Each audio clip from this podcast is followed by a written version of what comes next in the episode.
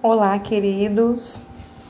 É, hoje, em nossa aula de Estrutura da Educação Brasileira e Políticas Públicas, eu irei, é, digamos que, resenhar criticamente sobre o vídeo documentário Quando Sinto Que Já Sei, que foi passado a vocês como atividade complementar a, a nível de aprofundamento do nosso conhecimento acerca das temáticas relacionadas é, e intrinsecamente ligadas à organização educacional brasileira e às políticas públicas que foram ao longo desses anos é, sendo desenvolvidas para aprimoramento da educação. Lembrando que essa atividade ela tem caráter avaliativo e eu espero de antemão que vocês tenham gostado desse documentário que particularmente considero riquíssimo e que retrata muito bem essa temática. Bem, começando a falar aqui sobre o documentário, a proposta do, do documentário Quando Sinto Que Já Sei é levantar uma discussão sobre o atual momento da educação no Brasil.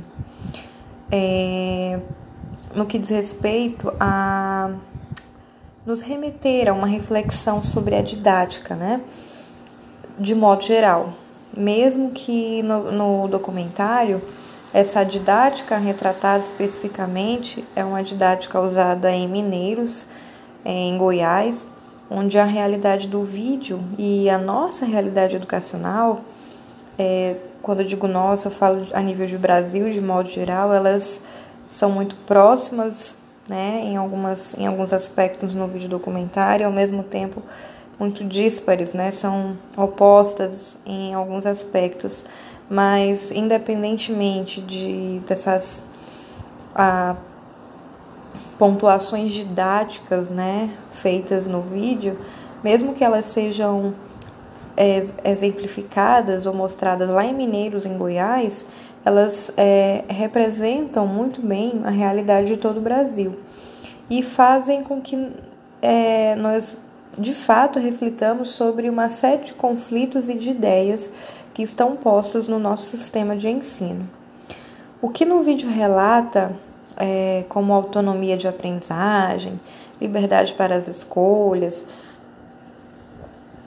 integração com autonomia, né, com a comunidade de modo geral, é, nos faz refletir sobre uma nova perspectiva metodológica mediante ao processo de aprendizagem, onde todos são ouvidos, das crianças aos pais, aos professores, educadores, diretores e as pessoas de outras áreas que estão envolvidas direto ou indiretamente do processo educacional, mas que fazem parte ali, né, do entorno da escola. Todas é, essas pessoas que ali, de certa forma, expressaram, né, as suas percepções, elas mostram uma vontade de romper com esse modelo tradicional de escola. Então, no relato de experiência, nós podemos observar a carência é, de profissionais específicos para certas demanda, demandas, né, como sendo ali o do psicólogo escolar, para auxiliar em diversas situações cotidianas daqueles alunos, dos, dos gestores, daqueles ambientes, e nos faz analisar o vídeo, é, o vídeo, perdão, nos faz analisar essa realidade que nós podemos nos, nos deparar com diversos problemas no ambiente escolar, porque o ambiente escolar ele é rico, ele é múltiplo, ele é carregado de culturas, de percepções, de realidades diversas, assim, convivendo e, e convergendo para um único fim que é a aprendizagem, mas até que essa aprendizagem ela se constitua de fato de direito, é, ela perpassa por vários processos. Na verdade, ela é o próprio processo, né? A aprendizagem ela é o próprio processo, ela não é um fim. Vou percorrer o processo até que eu chegue ao fim e aprenda. Na verdade, eu estou sendo imergido nos processos e aprendendo concomitantemente. Então, esse processo né, complexo é, colocado em todo o cenário, em todo o cotidiano de qualquer escola, ela nos faz repensar o valor desse profissional. Para que, que esse profissional está ali? Será que ele uh, consegue de fato é, atingir os seus objetivos enquanto profissional, ele consegue contribuir com a sua função como ele deveria, porque o que nos mostra uh, o documentário, de fato, é essa carência de profissionais específicos, né, que dominem de fato as suas funções. É, e aí ele traz o, a imagem né, do psicólogo esco escolar que vai auxiliar nessas situações conflituosas e cotidianas dos alunos, dos gestores, sempre analisando o, vídeo, nessa realidade, nós podemos é, nos deparar com diversos problemas, né? E esse ambiente ele é propício para isso, por conta da sua multiplicidade. Então, dificuldades nas relações interpessoais são extremamente frequentes nas escolas e em se tratando de políticas educacionais Geralmente, no perdão, nós temos é, um vislumbre, um foco para o currículo, um foco para a merenda, para planos de cargos e salários dos professores. Uh, nós temos possivelmente políticas públicas voltadas para a melhoria da estrutura, da, da relação com a comunidade, mas ainda é pouco visto algo que se debruça sobre as dificuldades nas relações interpessoais, afinal de contas, a escola é feita de pessoas, né? Então, conflitos de base familiar, enfim, conflitos de diversas ordens, né? Nós é, temos um destaque também para a carência econômica e, e, afetiva e como é que essa carência econômica e afetiva ela impacta diretamente sobre a aprendizagem do indivíduo, sobre a sua formação né, como um todo, sobre as suas relações na escola, sobre o seu desempenho, sua atenção, tanto na parte dos alunos como dos demais profissionais da escola também, né? Então, ah, todos aqueles que são ali envolvidos, que estão participando desse processo, eles são afetados direta e indiretamente por esses conflitos, né? é, de relações interpessoais e muitas vezes é, são conflitos que não estão descritos em manuais e que te dizem ah, o, que, o que eu faço agora diante de tal situação, né? como é que eu vou agir. Não, isso demanda aí uma série de habilidades e competências extraprofissionais e que também demandariam um apoio maior, uma política melhor estruturada para gerir essas emoções dentro das escolas. Porque o professor ele tem que lidar com os seus conflitos, né, além da escola, da família, do dia a dia, a, da própria pressão de, de estar sempre ali se qualificando para dar o melhor, para promover o melhor aos seus alunos, ao mesmo tempo ele tem que lidar desculpa, com os conflitos que são gerados no próprio locus da aprendizagem, que é ali na sala de aula, os conflitos entre ele e os alunos, entre os alunos e os próprios alunos, possivelmente entre ele e outros professores, entre a gestão escolar, são muitas é, hemisferas né, emocionais, interpessoais para serem lidadas, administradas em um ambiente que ah, teoricamente é bonito, é agradável, deveria ser prazeroso, mas na prática nós sabemos que as escolas, é, diante das situações da atualidade, da atualidade, elas são extremamente estressantes, né? Elas é, sugam demasiadamente todos aqueles que estão lá. Isso por conta da sua estrutura curricular, né? É, talvez seja o momento de repensar como é que essa escola ela esteja se apresentando não só aos alunos, mas para todos que fazem parte dela. Uh, a escola precisa ser um ambiente agradável, isso é inquestionável, e isso também não anula o fato de que nós tenhamos que nos empenhar, que tenhamos que nos desequilibrar no sentido de gerar novas aprendizagens, né? É, usando aqui termos piagetianos, e aprender em alguns momentos vai ser bem fácil, outros nem tanto, e é natural do processo que em alguns momentos nós nos desequilibramos cognitivamente e é preciso e é necessário para que nós venhamos a aprender. Mas há um limite humano para colocá-lo, para expô-lo ao nível de estresse, né? Esses níveis de estresse continuamente excessivos, eles geram é, doenças, patologias, né? Em especial na saúde emocional e que vai reverberar para o corpo. Então, talvez a busca por essa escola equilibrada, que exija, que pegue pesado em alguns momentos, mas que ao mesmo tempo nos traga a motivação necessária para se envolver nesse processo que nem sempre é fácil, mas às vezes é árduo, seja o X da questão.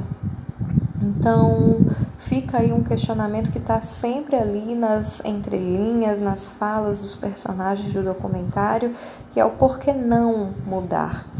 É um dos questionamentos que deve ser levantado todos os dias, né?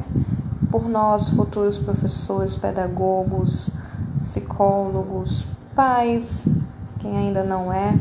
Será que é possível ter um ambiente escolar prazeroso para todos, onde é que esse aluno é, é, ele esteja ativo nas decisões, para que eles sejam ouvidos e partícipes né, das decisões escolares? A própria BNCC, no que diz respeito à educação infantil, traz a criança como sujeito de direitos e um desses direitos é participar da construção do planejamento das aulas. Como é, como isso é possível? Como é possível envolver esses alunos nas tomadas de decisões, dando a eles o sentimento de pertencimento ao processo e não apenas alguém que está ali integrando. É uma peça que foi encaixada, solta, muitas vezes. Então, esse é o nosso papel, com certeza, o papel das políticas públicas que vão aí, de certa forma, fomentar ou ajudar a construir as os próximos objetivos, as próximas é, pretensões da educação, o que, que se quer na educação daqui a 10 anos, daqui a 20 anos, e o que faremos para que essa educação é, aconteça em médio, né, talvez curto prazo, não sei. São essas ações que nós, enquanto escola, profissionais, estudantes, pais, elas nós devemos fazer e que o documentário nos traz de maneira muito latente nas suas imagens, né? É, esse documentário é, ele quer atingir a todos, não só o professor, né? Não, não só o aluno, mas a todos, todos que fazem parte da educação, desde o porteiro, da merendeira, do zelador, enfim, todos, todos aqueles que estão nesse ambiente são profissionais de educação e, e esse documentário fomenta isso, provoca isso para que isso seja feito desde o início. Né? O professor é o principal interlocutor disso, talvez seja porque ele está ali diretamente no embate com os alunos, mas a evolução dentro da sala de aula, é, quando eu falo de revolução, é revolução de ideias, né, de, de, de atitudes, ela é muito influenciada, muito estimulada, né, é, através desse professor que também precisa ter uma mente ressignificada quanto às suas práticas. Então, esses docentes, eles devem viver a aventura do conhecimento, como diz Gomes, 2001. Né? Uma, uma afirmativa bem poética. Os, do, os docentes devem viver a aventura do conhecimento. Conhecer, aprender é se aventurar, é se arriscar, é descobrir, é descoberta, é descortinar um, um horizonte ainda não conhecido. Quando você aprende essa sensação que você descortinou, que você se aventurou, desbravou, né? desvendou um mistério, e, e, que esse mistério é tão significativo porque você, à luz dos seus esforços ali contínuos de entender e aprender, conseguiu, ultrapassou esse limite, avançou mais um, um degrau, né? É, é, então, o Gomes ele traz essa citação que eu gostaria de compartilhar aqui com vocês. Ele diz: os docentes devem viver a aventura do conhecimento, da busca e do contraste crítico e reflexivo que se querem provocar nas novas gerações, o amor pelo saber, o respeito pela diversidade, pela criação, devem amar a democracia e se comprometer com as suas exigências de compreensão compartilhada. Se querem criar um clima de relações solidárias, se pretendem construir uma comunidade democrática de aprendizagem é isso que o Gomes fala, né, sobre essa relação mútua de aprendizagem, onde o aluno participa, onde todos corroboram e colaboram para a construção desse conhecimento, que é algo a ser desbravado. E pensem comigo, né?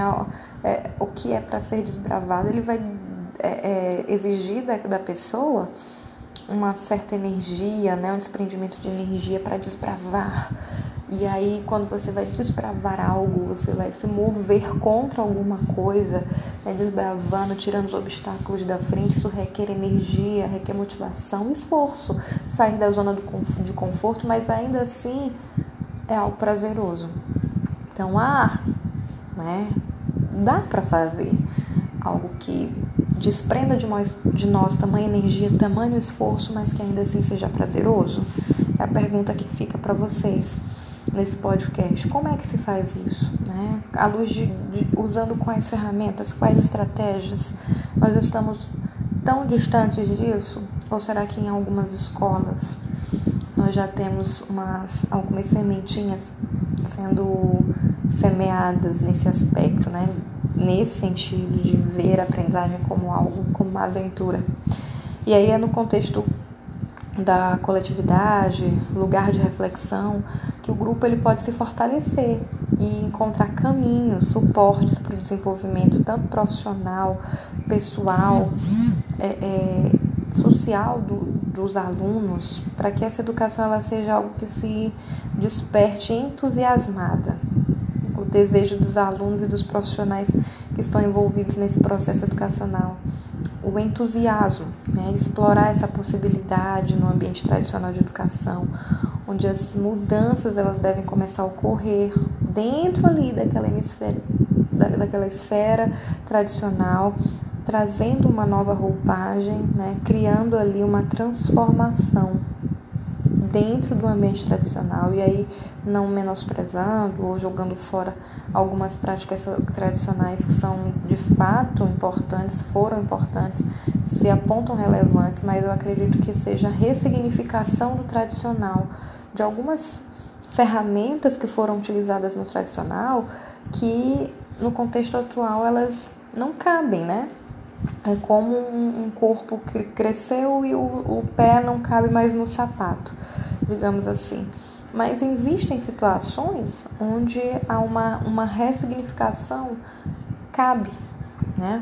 Um, um, uma ressignificação ela é bem-vinda. Então, ressignificar algumas práticas do tradicional que certamente é, é, serão bem-vindas e outras que estão obsoletas, de fato, serem é, é substituídas né, por outras práticas é, que desperte esse entusiasmo explorar outras possibilidades dentro desse ambiente tradicional da educação. E para que essa escola ela se torne adequada ao presente e ao futuro, né? Pensando na escola de agora, mas também com uma prospecção para o futuro dessas crianças, desses jovens, com foco nessa formação da criança, na formação da idade, da tenridade, porque é a partir desse sujeito que serão formadas grandes personalidades, né? É, e aí a gente fala de, de caráter, de moral, de atitude, de habilidades, de competências. Então é focar na formação da criança, é ela quem vai frutificar, né? À medida que, que ela se desenvolve. Ela ainda está em formação. A partir do momento que você foca nas crianças, nos jovens, você vai trazendo esse senso crítico, essa autonomia, esse, uh, essa postura investigadora, questionadora, né, sem perder ali a, a coerência, o respeito pelo professor. Então, uh, como vimos, realmente temos essa no documentário, né? Isso para mim, pelo menos, ficou muito claro. Nós temos essa necessidade de mudança na realidade escolar. É, os alunos do século 19 e 21 não são os mesmos. Nós estamos aí já acho que no 22, como o, próprio documentário relatado. Muita coisa mudou, as crianças de hoje têm acesso muito a, a acesso muito fácil à tecnologia, que é um mundo, é um universo de coisas é, que, que são que não acabam, né? Que não se esgotam, inesgotáveis. São mais espertas, são uma página é, é, não são aquela página em branco, como eles relatam no, no documentário, né, no, no longa-metragem. Eles não são essa página em branco que nós pintamos ou imprimimos as nossas ideias. Então, uh, se nós compararmos esse filme a um artigo que eu gosto muito, que é chamado Exercer a Postura Crítica, e aí já fica aí a dica do artigo, podem procurar Exercer a Postura Crítica, artigo. Vocês vão é, gostar bastante, é do Machado, o autor. Ele fala que o, os desafios no, no estágio em psicologia escolar, por exemplo, e aí não estou falando só do psicólogo, mas se você for pedagogo ou pedagogo em formação, você vai perceber que nós temos uma ramificação dentro da nossa área chamada orientação educacional. E a orientação educacional ela é muito próxima à psicologia escolar. Na verdade, elas estão em, em diálogo constante, elas se complementam, né? Então, nós veremos que tem tem sim essa carência, essa necessidade de mudança, porém ainda existem muitas barreiras, né, que precisam ser quebradas, muito trabalho a ser feito, mas esse trabalho a ser feito e essas barreiras a serem criadas é para agora, né? Você vai pegar a sua pá, a sua enxada, o seu martelo e vai quebrar tudo que precisa ser quebrado para dar o primeiro passo, né? Ficar só discutindo, refletindo é importante, mas o primeiro passo no meio da bagunça é importante. Alguém tem que dar esse primeiro passo, é eu, sou eu, sou você, somos nós. Então, nesse artigo, em, analogia, em comparação com o vídeo que nós assistimos, nós podemos ver as dificuldades dos estudantes de psicologia, é, o que eles enfrentaram ao chegar na realidade escolar. Agora, imagina eu e você, é, com o conhecimento que temos, a, a sensação que é chegar em uma escola a primeira vez. Eu lembro da, eu lembro como se fosse hoje da minha primeira experiência e a sensação é que nada que eu aprendi na faculdade foi o suficiente, de fato não é. Porque você vai se formando ali no dia a dia, ah, nos embates diários do cotidiano, na sala de aula com os alunos, cada dia um dia diferente, cada turma uma turma diferente. E a partir dos confrontos diários profissionais é que você vai buscando artifícios, buscando fundamentos, buscando práticas e vivências que vão consolidar o seu perfil profissional e vão lhe dar a segurança necessária para a atuação. Então, só que é desesperador. Né? Nesse artigo mostra essa, essa realidade, essa necessidade e casa muito bem com o que é mostrado no vídeo. É desesperador você buscar ali todas as teorias e entendimentos que você adquiriu no, no contexto acadêmico e elas se parecerem insuficientes na prática. E a gente vai uh, começar, eu não diria a se acostumar, mas entrar numa zona é, de estabilidade emocional quanto a isso depois de alguns anos de profissão não só essas dificuldades em si da escola, né, mas de cada um em construir essa postura crítica diante da, das dificuldades. Então, as primeiras idas às instituições escolares, elas normalmente elas são impactantes, porque elas nos mostram essa situação difícil, né? É uma cadeia de reações que nos fazem sempre olhar para para a necessidade dessas mudanças, né? E de atitude também por parte dos professores que trabalham nas escolas. Então, muitas vezes eles defendem que os professores poderiam agir de uma maneira mais crítica, se não individualizassem as suas causas, né, as causas das produções dos fracassos escolares dos alunos, com as quais tanto se preocupam. É, segundo Machado, nesse artigo, o que talvez gere impacto nos profissionais da educação nas suas primeiras experiências no ambiente escolar seja a possibilidade do fracasso escolar, que perpassa, obviamente, pelo fracasso do profissional. Nós temos essa tendência né, de dizer ah, o aluno fracassou, parte da culpa é do professor ou do profissional que estava acompanhando. Nós acabamos atribuindo parte dessa culpa a nós mesmos isso vai gerando insegurança e o fracasso escolar ele fica mais em evidência do que os sucessos. É óbvio que o fracasso escolar ele não deve ser considerado, mas nós também precisamos reavaliar e rever qual é a, a, o significado do, do fracasso escolar, o que é fracassar escolarmente falando.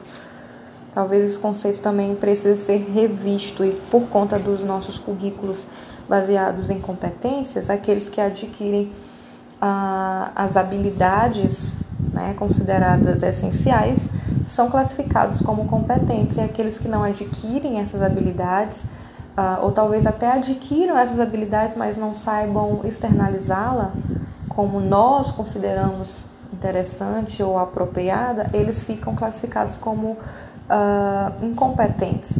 Então, talvez isso também seja motivo de reflexão quanto à nossa estrutura, quanto à nossa organização educacional. Quando os alunos eles chegam à escola, eles já observam a necessidade de mudança, né? E eles acham que, por incrível que pareça, as pesquisas mostram, o próprio documentário mostra, que essas mudanças eles deveriam começar por nós, professores.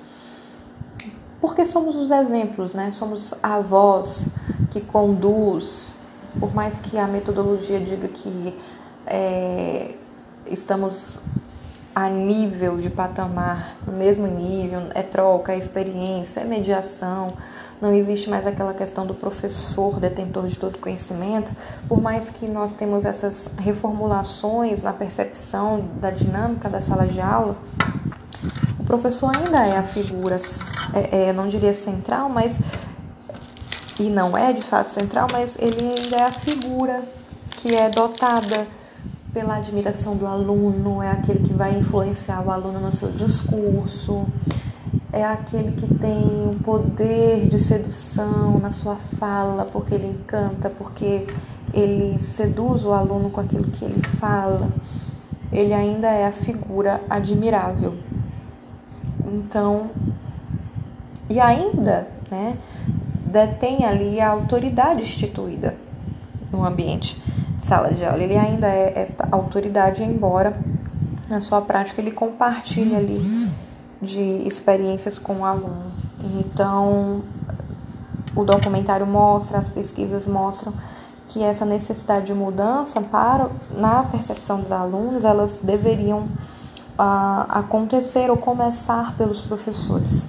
Porém, essa mudança ela deve ocorrer como um todo, né? Não só a escola, mas também os alunos, os pais, a própria comunidade na qual a escola está inserida. E aí entram as políticas públicas, sim, que vão fomentar projetos onde a escola e a comunidade estão interligadas, projetos de, de melhoria no ambiente físico, no ambiente de qualidade, nos parques próximos à escola é, é, com quadras poliesportiva, com ambientes né, que, que se estendem para além dos muros da escola, digamos assim, ambientes de acolhedores, é, onde esse indivíduo ele possa ter relações e práticas e vivências de qualidade que também o façam aprender que não somente entre as quatro paredes enfileiradas da escola, mas que seja a continuação, é como se a escola fosse o corpo e os, os lugares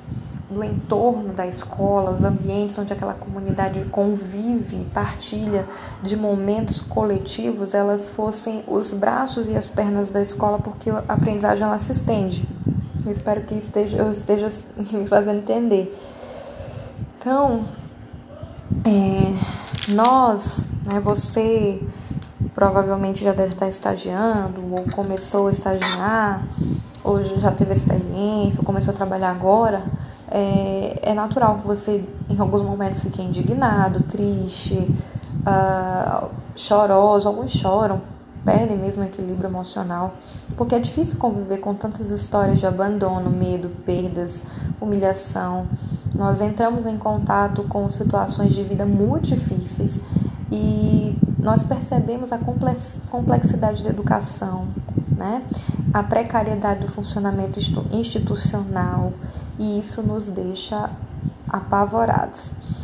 E cada realidade é uma, é diferente, né? Cada os pais são diferentes, os professores, cada um tem suas histórias, tem seus problemas familiares e querendo ou não, é, essas questões de cunho afetivo, emocional, social, elas afetam o ambiente escolar das pessoas que estão ali envolvidas. E quando esses alunos se deparam com todos esses problemas, eles também ficam é, indignados e o, o anseio, o desejo por mudança, ele se torna geral, né?